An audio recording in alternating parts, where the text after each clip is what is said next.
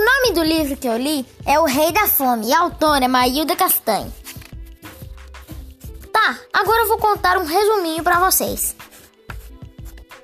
Era uma vez um rei que comia histórias, comia livros, porque ele achava que se comesse os livros, ficava mais sábios.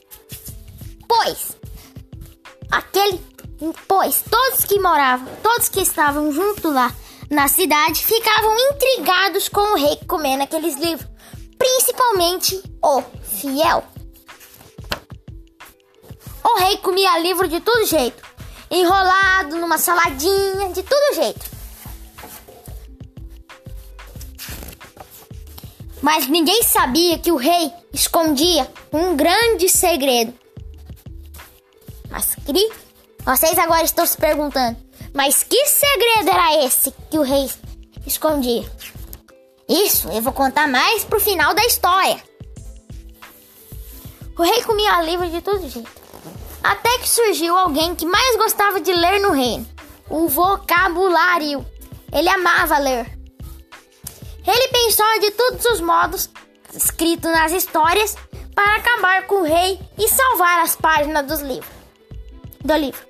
Ele pensou em lançar o rei com canhão para a lua, pensou em cortar a barriga dele e para sair as páginas. Pois então, teve uma vez que o seu criado adoeceu. Ele adoeceu. Então, o rei ficou tremendo que nem uma gelatina de medo, porque o seu segredo estava perto de ser revelado. Então, o segredo foi revelado. O rei não sabia ler nem escrever. É por isso que ele comia livro, para ninguém perceber que o seu segredo era este. Mas nenhuma palavra saía da boca dele. Mas depois, tudo se encaixou diante de tudo. O rei foi matriculado numa escola e está aprendendo a ler a e até escrever também.